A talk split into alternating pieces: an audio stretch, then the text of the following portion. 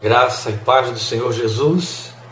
Muito bem, meus amados, nós vamos, é, nesse momento, ler a palavra de Deus e logo em seguida a leitura da palavra de Deus, nós vamos orar ao Senhor, introduzindo a nossa meditação. Hoje não temos o louvor, alguns já mandaram mensagens hoje dizendo: vamos ter louvor aí.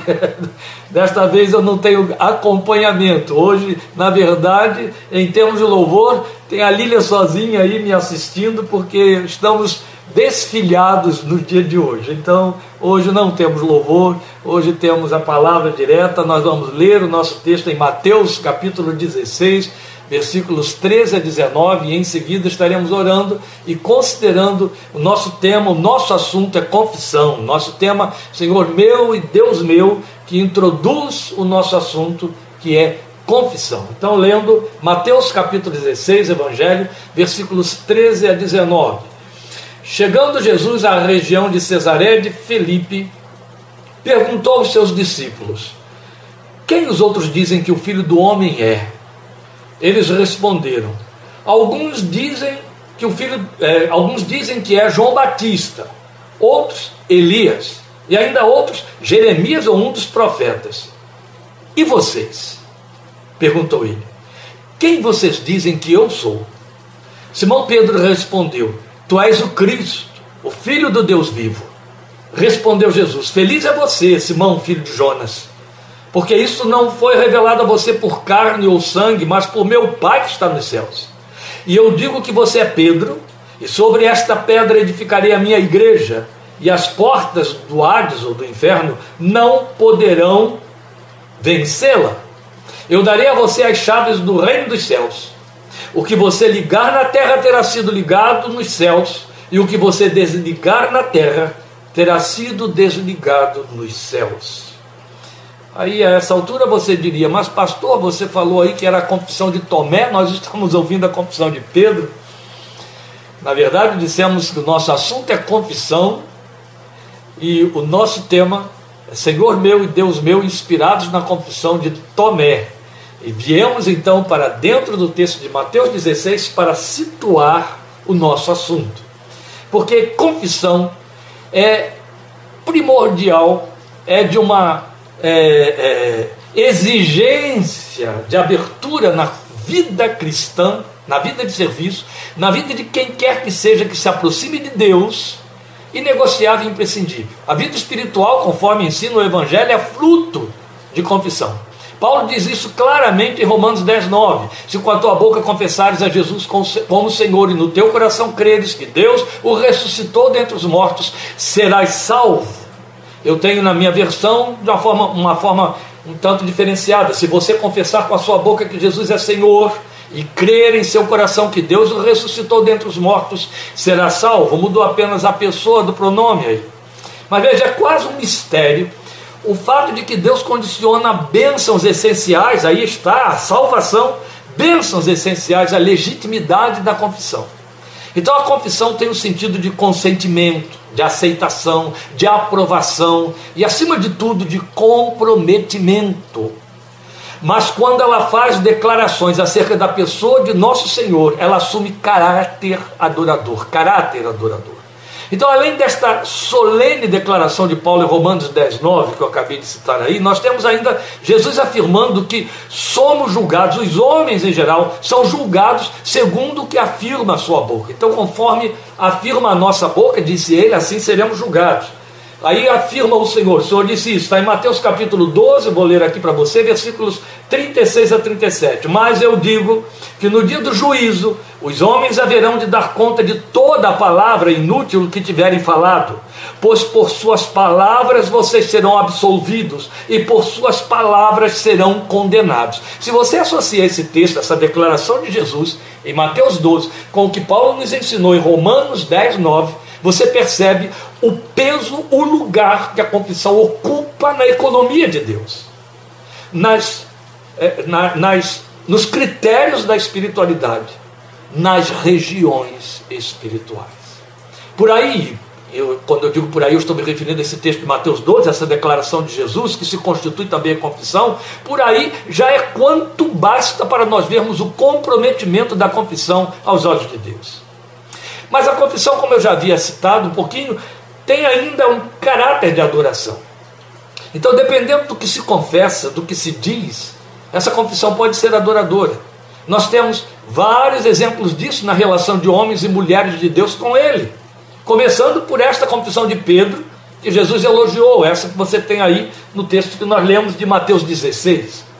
Mas, paralela a ela, nós temos o mesmo Pedro, mais uma vez tomando a palavra pelo grupo, né, pelo colégio apostólico, para fazer uma confissão solene.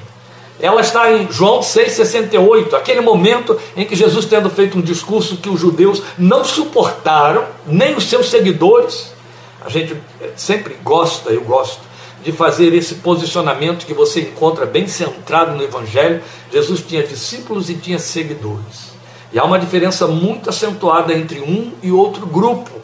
Embora ele os absorvesse todos, há, em essência, uma acentuada diferença entre um e outro grupo. E é bom que se diga, em breve estaremos considerando estas coisas aqui. Jesus nos mandou fazer discípulos, não seguidores. Isso faz bastante diferença. Então, dentre todo aquele grupo, lá estava um grupo muito grande de seguidores, e eles não suportaram aquele discurso de Jesus em João 6, quando ele falou sobre comer a carne, sua carne, comer o sangue, o seu sangue, beber o sangue, perdão, o seu sangue para termos vida com Ele.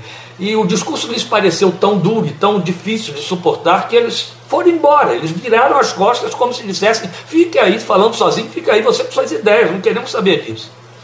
E foram todos, ficaram os doze. Jesus olha para os doze e, sem pestanejar, pergunta a eles: vocês também não querem ir? É quando Pedro toma a palavra e, naquele contexto, naquele vazio, naquele silêncio de rejeição, que se projetou, a voz de Pedro ressoa como uma confissão que chega até o céu. E o texto de João 6,68 registra para nós: Simão Pedro lhe respondeu: Senhor, para que iremos? Tu tens as palavras da vida eterna. Via de regra, algumas pessoas acrescentam só tu tens as palavras da vida eterna, o que é absolutamente verdadeiro. Tu tens as palavras de vida eterna. Não só pelo contexto, mas pelo peso desta declaração em si mesma, Aí está, mais uma vez, Pedro fazendo uma confissão de alto nível, que é adoradora. E dentro do contexto, porque é isso que faz com que a confissão assuma cores mais intensas, o contexto que, que, que a impede, que a contraria, o contexto que, que inviabiliza aquela confissão, a história da igreja está pontilhada disso. Nós temos isso dentro do século que acabamos de, de fechar, o século XX. Toda aquela história de perseguição dos cristãos pelo comunismo ateísta, da, União, da antiga União Soviética, mas não só, ainda nos dias de hoje, em regiões onde os cristãos são perseguidos até com morte. A confissão sobressai de uma forma intensa quando ela insiste em confessar o Senhor Jesus. Mais ou menos é o que acontece aí com Pedro, naquele silêncio que ecoa naquele espaço desértico, a sua confissão declara a verdade que adora pela segunda vez. Então, ao lado da confissão vista, naquele texto nosso de Mateus 16, em que Jesus está perguntando o que os homens dizem que eu sou, e vocês, vocês o que, que dizem? Nós temos outra solene confissão adoradora. Para mim, ela é um superlativo da fé. É a confissão de Marta irmã de Maria e de Lázaro, como está registrado em João 11, 27. Quando você lê assim em passão, ou quando você lê sem se deter sobre o texto, ela não sobressai tanto, ela não parece tão importante, a não ser que você se detenha sobre os detalhes. Jesus faz uma pergunta para ela dentro de um contexto, ah, na verdade, ele faz uma, uma, uma uma palavra de consolação, ele leva uma palavra de consolação, porque o contexto era o luto que já durava há quatro dias pelo, pelo Lázaro, que havia morrido e estava sepultado. E Jesus disse: Se tu crês, é, teu irmão há de ressuscitar, tu crês nisso? Ela poderia ter dito sim ou não. Mas o contexto em que ela já tinha exposto a sua dor de luto, Senhor, se tu estivesses aqui, meu irmão não teria morrido. A semelhança de Maria, Maria disse a mesma coisa. De repente a gente encontra Marta respondendo a esta pergunta de Jesus com uma confissão adoradora de alto calibre. Ela lhe respondeu: Sim, Senhor, eu tenho crido que tu és o Cristo, o Filho de Deus que devia vir ao mundo. É muito bonito, a minha versão coloca o verbo com esta composição: Eu tenho crido. As versões mais antigas colocam eu creio, mas o texto, a expressão saída da boca de Marta, que é, o texto grego registra e que tradutores mais modernos então preservaram, é uma composição. É uma locução verbal. E ela diz eu tenho crido. Isso tem muito mais reforço do que eu creio. Porque quando ela diz eu tenho crido, quanta diferença faz, meus queridos? O contexto era de luto. Eu lembro aqui a vocês que ela havia se queixado minutos antes, quando Jesus chegou, porque o irmão morreu e ela estava dizendo, e ali há uma acusação velada. Se tu estivesses aqui, meu irmão não teria morrido. Ora, todos nós que conhecemos a história, que lemos o texto de João 11, sabemos que ela mandou um recado para Jesus quando ele estava em Jerusalém, dizendo: Lázaro, aquele a quem tu amas, está doente. E Jesus não apareceu lá. É evidente que esse bilhete tinha uma, uma súplica embutida: vem aqui para curar da sua doença. O Senhor faz isso. Ele não foi, não chegou. E quando chegou, Lázaro já estava sepultado há quatro dias. Muito sério, não é? Aí imediatamente ela vai dizer com dor. Se tu estivesses aqui, meu irmão não teria morrido. E quando Jesus então fala da esperança da ressurreição, da promessa da ressurreição, Tu crês nisto, Marta? Ela poderia ter dito sim, ou então não, não creio mais. Mas a resposta dessa mulher é: Eu tenho crido. Quer dizer, meu irmão, tu não vieste, meu irmão morreu, meu irmão foi sepultado, e eu continuo crendo que tu és o Cristo, o Filho de Deus que devia vir ao mundo. Isso é lindo demais, especialmente num tempo em que nós temos visto que pessoas têm feito a fé, a confissão, o trânsito por dentro de igrejas e até por conta de estarem sendo espicaçadas dentro das igrejas a esse tipo de confissão, sendo transformadas em meros seguidores, fazendo troca, a fé como moeda de troca de benesses espirituais. E aí, quando Deus não atende, quando então se sentem frustradas, a confissão vira. A primeira coisa que vira é o endereço que mudam da igreja. E depois vão mudando de outras coisas também. Não estou fazendo aqui mera crítica, é uma denúncia de um fato que aí eu vivencio isso como pastor, isso é grave e é sério. Esse é o tipo de clientela que, está, que se fabricou no mundo evangélico brasileiro e outros lugares também dessa, dessa, desse tempo. E aí é muito sério, não é? Mas essa mulher disse: Eu tenho crido, Senhor. Tu és o Cristo, Filho de Deus que devia vir ao mundo. O irmão ainda estava morto e sepultado lá dentro. Ela nem poderia imaginar que Jesus estava fazendo uma promessa de ressurreição para aquele momento ressurreição presente. Eu imagino o que não teria Marta dito depois que Lázaro saiu de dentro da sepultura. Não é lindo pensar isso? Ah, é sim. Então a confissão dessa mulher é adoradora ao extremo. É aquele tipo de confissão que eu apontei ainda há pouco, onde tudo contraria, onde tudo investe na oposição, sabe? Como aconteceu com Abraão, a Bíblia diz: esperando contra a esperança, o corpo desvanecendo, o de Sara também, mas esse homem continuou crendo numa promessa que Deus fez e que, sobre a qual já haviam corrido não apenas duas décadas, mas a decrepitude do corpo que invalidava, que inviabilizava o cumprimento da promessa. Mas ele estava firme de que aquele que prometeu era poderoso para cumprir. Aleluia. Temos depois então esse brado de rendição que deu título aqui para a nossa meditação que faz a confissão do incrédulo arrependido, Tomé, diante do Senhor ressuscitado. É o nosso texto de João, capítulo 20, versículos 24 a 28. Eu vou ler aqui para você. Tomé, chamado Dídimo, um dos doze, não estava com os discípulos quando Jesus apareceu. Os outros discípulos lhe disseram: Vimos o Senhor, mas ele lhes disse: se eu não vir as marcas dos pregos nas suas mãos, não colocar o meu dedo onde estavam os pregos e não puser a minha mão no seu lado, não crerei. Uma semana mais tarde, os seus discípulos estavam outra vez ali e Tomé com eles. Apesar de estarem trancadas as portas, Jesus entrou, pôs-se no meio deles e disse: Paz seja com vocês. E Jesus disse a Tomé: Coloque o seu dedo aqui. Veja as minhas mãos estenda a mão e coloque-a no meu lado. Pare de duvidar e creia. Disse-lhe Tomé: Senhor meu e Deus meu.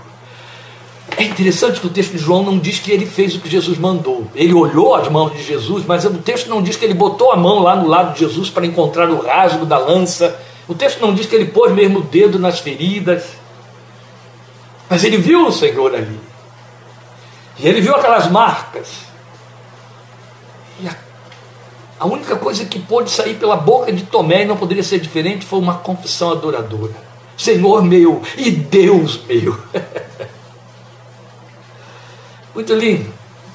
Porque esta é a primeira vez, ô oh, pastor, isso é novidade. Então aponta aí, anota. É a primeira vez que um seguidor de Jesus o chama de Deus. Pastor, todos eles diziam: Tu és o filho de Deus, sim, o filho de Deus. E aí reconheciam a sua divindade. Mas chamá-lo de Deus e meu Deus, Deus meu. Opa! Não é lindo? o sujeito pular de uma incredulidade sobre a magna promessa da fé cristã para uma confissão desse naipe. É belo demais. E tal brado, então, equivaleu a uma confissão adoradora. Ela não serve de parâmetro. Tomé o confessava como Deus, como seu Deus, e na mesma medida, seu Senhor, porque era uma confissão com possessivo, era confissão com particularidades. Aí chama a nossa atenção o fato de que era o que via nele, o que Tomé via nele, o que motivava a sua confissão. E é nesse sentido que ela se transforma em adoração. Entende? Às vezes nós confundimos gratidão com adoração. A gratidão inclui a adoração, mas não tem poder para gerar uma confissão, de jeito nenhum. Porque a confissão declara o que nele vê e então assume crer. E a gratidão declara o que viu acontecer. E ela pode ter o fôlego que dura até o tempo de um novo não acontecer. Mas a confissão é diferente. A confissão vê quem faz acontecer. Amém? E aí ela é adoradora, ela forma compromisso, ela gera aliança. Porque quem confessa assume crer. Então, todas essas confissões que citamos aqui agora são da mais profunda e sensível adoração. Elas cerram fileira com a mais sublime de todas. Ei, pastor, é mesmo? Não, não, não vou dizer assim, mais de todas, mas num nível dificilmente alcançável saída da boca de ninguém menos que Jó. Está lá em Jó capítulo 19, versículo 25. Estamos cantando isso há dezenas de anos. São poucos os que não conhecem Jó 19, 25 de cor, que não citam também. Quando esse homem, em meio à sua trágica desdita, grita: Eu sei que o meu redentor vive e que no fim se levantará sobre a terra. Ele diz isso naquele contexto em que as confissões assumem o supra-sumo da adoração, que anjo nenhum consegue equiparar. É isso o que faz com que Paulo nos diga, como estivemos vendo aqui semana passada, quarta-feira, que somos espetáculo tanto a anjos quanto a homens. Porque qual anjo jamais pôde chegar e dar a Deus uma adoração do calibre da adoração de Jó? Jó adora a Deus no meio da mais tremenda desgraça. Não apenas no meio da mais tremenda desgraça, em que tudo que aconteceu, destruindo todas as suas esperanças e toda a sua piedade, tentando destruir a sua piedade, ainda estava recebendo o acossamento dos seus amigos que ficavam tentando dizer: Deus está contra você, Deus está contra você, porque você pecou, pecou, pecou. Que coisa terrível, mas é no meio disso tudo no meio daquela situação tão desesperadora, em que ele já havia dito para os seus amigos: vocês são consoladores molestos. Esse homem grita, esse grito de adoração extraordinário. Eu sei que o meu redentor vive e que no fim ele se levantará sobre a terra. E se você continuar o texto no versículo 26 de Jó 19, o texto diz que esse homem declara: E eu sei que depois de consumido este meu corpo, eu verei. Então ele estava de fato crendo no poder de ressurreição que Jesus veio confirmar, veio autenticar e veio nos trazer como a mais gloriosa esperança da fé cristã. Lá estava, no pior momento possível, a mais adorável e profunda declaração na história de uma a história recente da igreja traz relatos de confissões magníficas semelhantes. Eu acabei de lembrar a vocês aqui, e você tem isso aí em diversos livros devocionais. Os confessores, debaixo de perseguição atroz, década de 1970 e outras mais, não é assim? Mas há outras ainda que, ainda que absolutamente simples, são muito significativas. Se você ler Refúgio Secreto de Corey Tembum, a história de Corey Tembum, ali tem um ponto de uma, uma, uma beleza ímpar. Quando o texto, a história conta para nós, a história dela, de que ela chega lá na, na, no lugar onde está presa e com sua irmã e com seu pai, pelos nazistas. Elas foram presas, estavam no campo de concentração, sofrendo agruras indizíveis. É, é importante que você leia o livro, veja filmes, correlatos.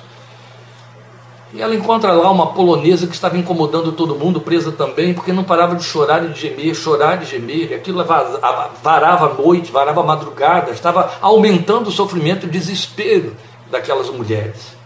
Mas ela era polonesa e Corintembum holandesa e duas línguas que não se encaixavam. Então ela não sabia falar polonês, mas ela conhecia uma palavra em polonês. E ela encostou-se do lado da mulher colocou o braço sobre os ombros da mulher e começou a pronunciar a única palavra que ela podia dizer na língua da mulher: Jesus, em polonês. E a mulher parou, olhou para ela e ela só ficou fazendo isso. Braço sobre os ombros da polonesa sofrida e repetindo, repetindo: Jesus, Jesus, Jesus, Jesus. Jesus. A polonesa começou a acompanhá-la e também foi repetindo: Jesus, Jesus, Jesus. Leia a história. Você vai se impressionar ouvindo Corey Tengun dizer que em dado momento aquela mulher começa a adorar quando invoca Jesus, começa a dizer o Jesus com leveza, começa a dizer Jesus com mais doçura, e aquele Jesus pronunciado vai mudando de, de tópico, ele vai mudando de expressão, ele vai mudando de entonação, vai deixando de ser choro, vai deixando de ser súplica para ser adoração, adoração, adoração, e a mulher repousa, descansa, porque o refrigério daquele que refrigera a nossa alma atendeu aquela invocação de uma única palavra confissão dentro de um contexto de inferno.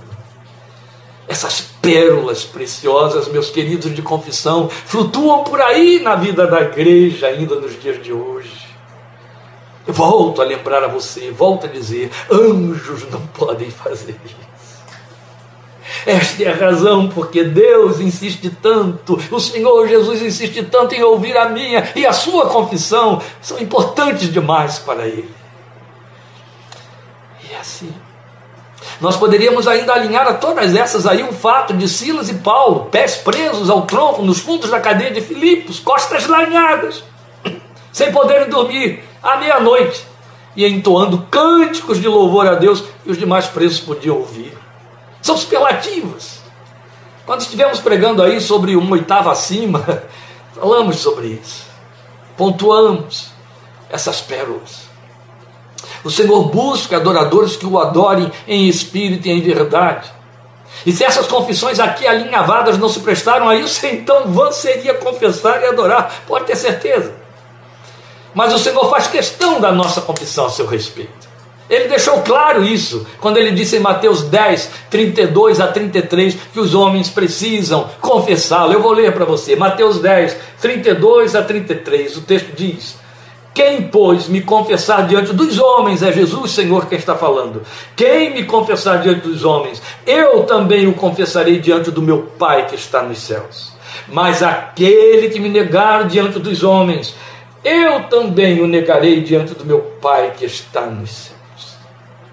Eu não vou entrar em detalhes aqui para tentar aplicar, para tentar desdobrar, tentar explicar, Mateus 10, 32 a 33, o teor, o caráter dessa confissão, o conteúdo dessa confissão. Não, não, não.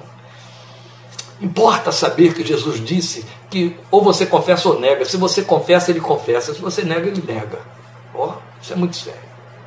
É a um só tempo belo e trágico. E por que a confissão é importante?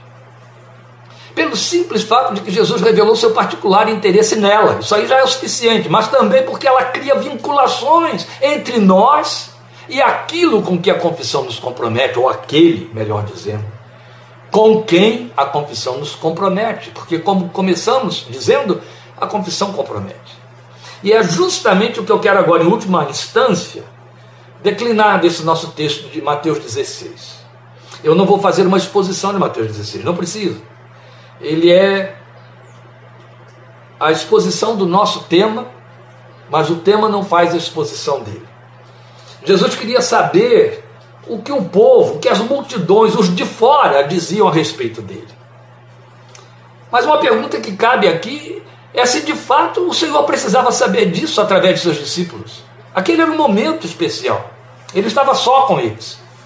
E aí ele pergunta: o que o, povo diz a meu respeito? Está escrito em, em Marcos, povo. Em Lucas está registrado o que diz a multidão a meu respeito. Então, ele estava querendo saber o que o populacho estava falando. E aí volta a pergunta: ele precisava saber disso através de seus discípulos?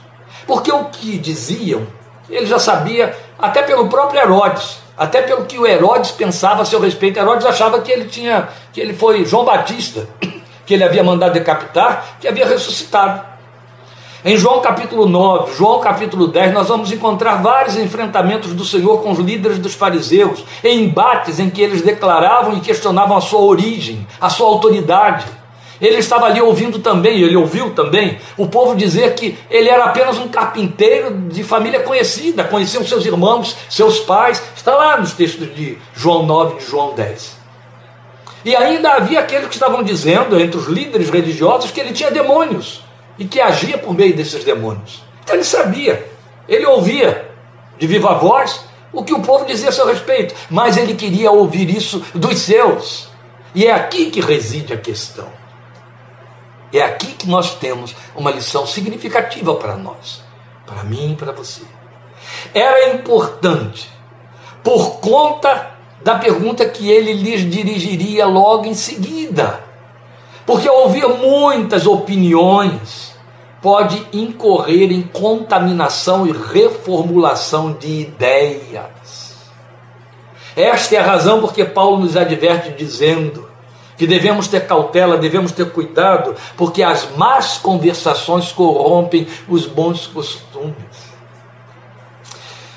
Nós vivemos num tempo de tanto descuido com respeito ao que entra pelos ouvidos e o que sai pela nossa boca, que com muita familiaridade, com muita pertinência, chocarrices, achincalhamentos saem pela boca dos crentes repetindo aquilo que vão ouvindo de outros. Há aqueles que permitem que outros lhes digam o que pensam a respeito de Jesus da forma mais aviltante possível, e eles permitem isso. Jesus sabia que os ouvidos de seus discípulos, tanto quanto os dele, estavam cheios de confissões distorcidas a seu respeito. Ele também, conhecendo a natureza humana, sabia quanto que isso contamina, quanto que polui. Entende? Quanta coisa de ruim poderia estar se mesclando e se misturando. Afinal de contas, vamos lembrar, ali no meio do grupo havia um Judas, que a despeito de tudo que viu, de tudo que ouviu, não hesitou em trair o Senhor. Não é verdade? Percebam, percebem aí que Tomé Estava ausente no dia que Jesus aparece. E só se reúne com a igreja outra vez uma semana depois. A semelhança dos crentes do dia de hoje, é domingo, domingo, né? e agora com a pandemia nem aos domingos. Mas aí, voltando aqui, fechando parênteses, Tomé não participou do grupo, não estava junto. Se você ler sua Bíblia com mais cuidado em João 20, você vai descobrir que eles estavam todos juntos, de portas fechadas, com medo dos judeus, mas Tomé não estava lá. O que levou Tomé a se distanciar? O que levou Tomé a ficar. Bem, não quero criar situações a respeito de Tomé, mas Tomé me mostra que quando vem a notícia do grupo de homens de absoluto crédito dizendo: Vimos o Senhor, ele ressuscitou, se eu também não vi. Se eu não achar que é aquele corpo mesmo que foi furado na cruz, eu não quero crerei. Uma semana deve ter sido suficiente para esvaziar toda a fé toda a capacidade de crer e de confessar. Por isso era muito importante que Jesus ouvisse deles o que eles sabiam que estavam dizendo. E depois que eles disseram, ah, eles estão por aí dizendo que. Uns dizem que você é reencarnação de profetas antigos, como Jeremias ou Elias. Outros estão por aí dizendo que você pode ter sido incorporação de João Batista que morreu recentemente, ou uma ressuscitação dele recentemente decapitado, hipóteses ridículas e absurdas, mas que eles preferiam a ideia de vê-lo como filho de Deus. E Jesus queria saber: vocês estão sabendo que andam falando aí a meu respeito? Eles então dizem que sabiam. Olha como eles estavam ouvindo. Entende? É então quando o Senhor se dirige para eles e diz: Mas e vocês? Quem vocês dizem que eu sou? Como era importante ouvir deles o que eles pensavam. E aí que temos a gloriosa, magna confissão de Pedro, tomando a palavra pelo grupo. Tu és o Cristo, o Filho do Deus vivo. E aí o Senhor diz outra coisa muito bela sobre isso aí. Então era hora de permitir a eles fazerem a sua confissão pessoal própria, em meio a tantas opiniões confessionais. Daí Pedro fala por todos. E Jesus declarar que tal confissão fora movida pelo Espírito Santo. E isto se generaliza e nos ensina algo solene, que foi dito por Paulo, apóstolo. Ele disse para nós que a confissão verdadeira é possível, mas só é possível se inspirada, se movida pelo próprio Espírito Santo de Deus. É o que ele escreveu em 1 Coríntios 12, 3. Você lembra de 1 Coríntios 12, 3? Paulo ali diz textualmente: Eu afirmo que ninguém que fala pelo Espírito de Deus diz Jesus seja amaldiçoado. As versões antigas dizem Jesus seja anátema ou anátema Jesus. E aí ele continua e diz: E ninguém pode dizer Jesus é Senhor a não ser pelo Espírito Santo. Oh, meus queridos, pare em cima dessa declaração de Paulo em 1 Coríntios 12, 3. Quem, quem tem o Espírito de Deus, ele diz: jamais dirá que Jesus é maldito, ou seja, jamais aceitará uma linguagem, uma, um pronunciamento, um discurso ou uma confissão e jamais a repetirá, te destoe da essência de quem ele é. Mas outro tanto, e debaixo do mesmo poder, ele diz também: ninguém tem autoridade, ninguém tem poder, ninguém tem capacidade, é o que está aí, de declarar Jesus é Senhor, a não ser pelo Espírito Santo. Isso é lindo, isso é glorioso para mim e para você, isso nos traz abençoado conforto. Como esta informação é importante?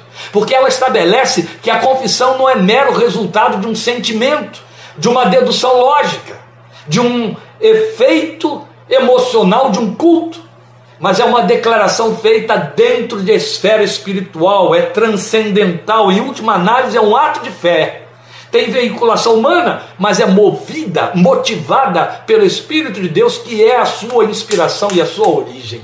Isso é muito importante. Lloyd Jones escreveu que, e ele crê nisso, eu também creio, ele registrou isso no seu comentário de Romanos, capítulo 8, que ele entende que as orações que fazemos e que Deus ouve são aquelas que o Espírito Santo mesmo inspira.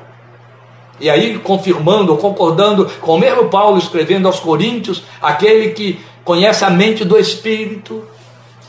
Então, de igual maneira, Paulo está dizendo aqui que você só declarou o senhorio de Jesus porque o Espírito de Deus te moveu a isso. Não foi sua dedução lógica, não foi um assentir diante de evidências, não. Foi uma operação espiritual de dentro para fora. Você confessou por resultado do agir do Espírito de Deus, entende? Não foi mero assentimento, mano. Daí a importância da confissão. Mas, como eu disse há pouco, a confissão também é importante porque ela cria vínculos com aquele a quem confessamos. Se, como disse o Senhor, nós somos julgados pelo que a nossa boca diz, concordando com a sua declaração também em Mateus 12, 34, que ele diz: a boca fala daquilo que o coração está cheio, por isso precisamos ter muito cuidado com o que sai pela boca, não é assim? De igual forma, a nossa confissão traduz resposta de Deus que se compromete conosco. Haja visto o fato de que começamos tudo isso citando Romanos 10, 9, onde fica claro que se eu confesso que Jesus é Senhor, eu sou salvo. Se eu creio, se eu creio que Ele ressuscitou dentre os mortos, eu sou salvo. É o comprometimento de Deus em cima da confissão. Entende? Isso é muito importante. Então, daí nós vemos que após a confissão de Pedro, ato contínuo, Jesus o compromete ao dizer: O que tu ligares na terra terá sido ligado no céu, o que tu desligares na terra terá sido desligado no céu. Eu não quero generalizar, embora esta seja uma palavra que alcança toda a igreja, mas o que eu quero mostrar a você é apenas esse movimento. Pedro faz uma confissão e Jesus devolve na mesma hora, comprometendo Pedro criando missões para Pedro. A confissão tem isso, a confissão aí, nesse, nesse aspecto, ela assume até caráter de voto. Eu confesso, eu assumo. Eu confesso, Deus se compromete. E Deus me compromete com Ele. Glória ao seu nome. Então a confissão nos traz como resposta o comprometimento, perdão, o comprometimento de Deus conosco. Entende? Conforme o quilate dessa confissão. Porque a confissão adora, e compromete. Deus a recebe e ele nos assume nela. Porque a confissão também traduz isso. Voto que vincula a aliança. Isso é muito importante. Como é que se estabelece a aliança entre os homens pós-lei, pós a era abraâmica e Deus? Ao tempo de Abraão, isso prevaleceu sobre todos os filhos de Israel até que viesse Jesus. Seria no ato da circuncisão. Os homens entravam em aliança com Deus como Abraão a partir do momento em que se circuncidavam para atender à lei. Não era meramente circuncidar-se, para atender à lei. A partir de Jesus, somos justificados pela fé, e isso se traduz em confissão e essa confissão cria um vínculo de aliança na graça. Temos tempo, mas eu já vou encerrar. Ainda estamos aqui naquela dieta de repouso das cordas vocais. Mas eu quero encerrar com esta questão que eu acho muito significativa para nós. Se hoje Jesus dirigisse a você a mesma pergunta que fez aos discípulos: E você? Quem você diz que eu sou? Qual seria a sua resposta? Como você diria no seu coração? O que diz o seu coração como fruto de sua visão pessoal dele? Quem é ele para você? Não vou dirigir seu pensamento, isso seria falso. Mas não posso deixar de colocar aqui uma advertência. Se a sua confissão se prende ao que Jesus fez ou faz, em termos de efeitos, ela não adora, ela não compromete. Mas se você o adora quando confessa, confessa e o adora pelo que ele é para você, o que você vê nele, essa confissão tem resposta de Deus e forma vínculos. Gosto muito, termino com isso, de pensar em cima de um texto em Apocalipse capítulo 19, quando numa das visões de João ele vê aquele que cavalgava um cavalo branco, então ele vê quem ele era, Aí ele vê o que está escrito na sua cabeça, ele vê a coroa, ele vê o que está escrito na sua testa, ele vê o que está escrito na sua coxa. Tem vários nomes, tem muitos nomes. E dentre os nomes que tem aquele que sabemos que é Jesus, lá está escrito que havia ali escrito um nome que ninguém conhece, somente aquele que tem esse nome. Sabe o que eu gosto de pensar em cima desse texto? Quando eu estive pregando uma igreja em Além Paraíba, trabalhamos com isso aí. Deus nos encheu de Sua presença, foi muito gostoso. Quando você chegar na presença dele, você lhe dará o nome que só estará entre você e ele. Produto do que você vive e sente, do que você aprendeu com ele, entende? É isso. Os que me conhecem de perto, além da minha própria família, sabem que há 49 anos e meio eu o confesso como meu Emanuel, o companheiro pessoal de toda a minha vida. Foi a minha primeira visão dele, minha primeira experiência com ele na manhã da minha conversão. A conversão se deu, uma experiência genuína do Espírito de Deus, na noite de um sábado, na manhã do domingo. Eu estava dizendo para ele, sem saber desta palavra que eu não conhecia a Bíblia: Tu és o meu companheiro. Depois fui achar na Bíblia, Emmanuel, Deus conosco, Deus companheiro. Glória ao seu santo nome. Como você o confessa? O que você vê nele? A oração que eu não fiz no início, eu vou fazer agora para a gente terminar. Amém? Então vamos orar.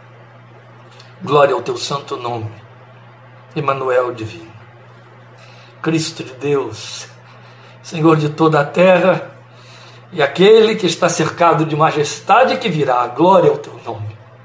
Glória ao teu nome, redentor dos homens, redentor da nossa alma.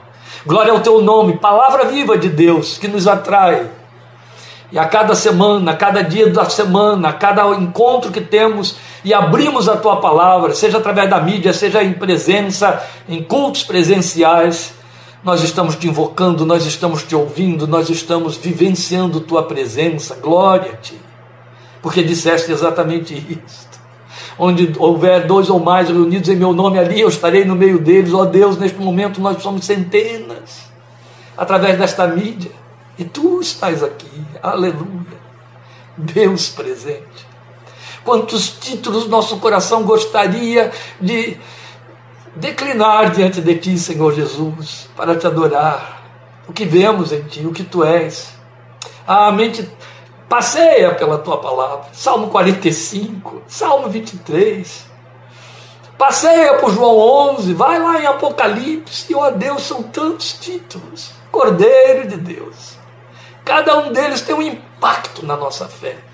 Cada um deles tem um peso, Senhor Jesus, de realização espiritual. Cada um deles tem uma renovação de esperança, porque é tudo que tu és. Aleluia! E nós te adoramos por isso.